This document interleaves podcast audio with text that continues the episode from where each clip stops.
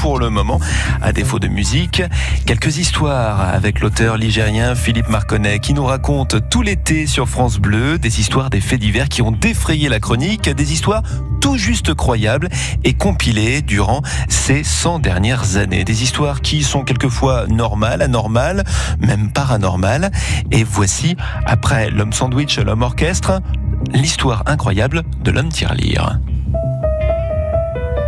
Voici aujourd'hui une histoire qui aurait pu inspirer le grand Molière pour camper le personnage d'Arpagon. Regarde tous ces sommets Figurez-vous qu'à Saint-Étienne, en 1906, face au nombre de vols qui étaient de plus en plus nombreux, certaines personnes en vinrent à se trouver de singulières cachettes pour leurs économies. Matelas, planchers ou intérieur de cuisinière étaient beaucoup trop connus des malfaiteurs qui savaient où chercher lorsqu'ils arrivaient dans un appartement.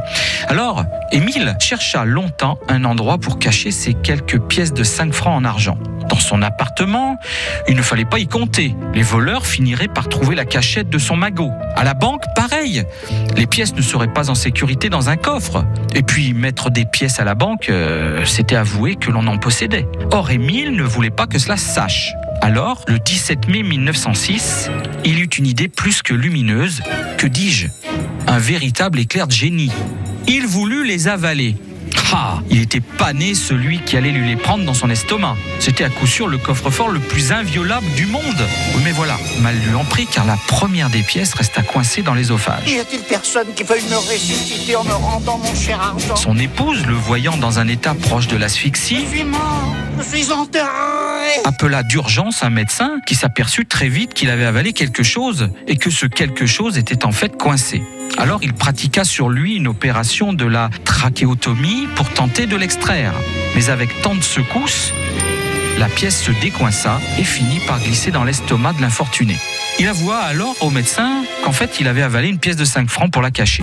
Celui-ci fit remarquer que c'était pas une très bonne idée et qu'il fallait désormais l'extraire de sa cachette. Émile, qui fut surnommé l'homme tirelire, fut donc transporté en urgence à l'hôpital Bellevue pour une nouvelle opération.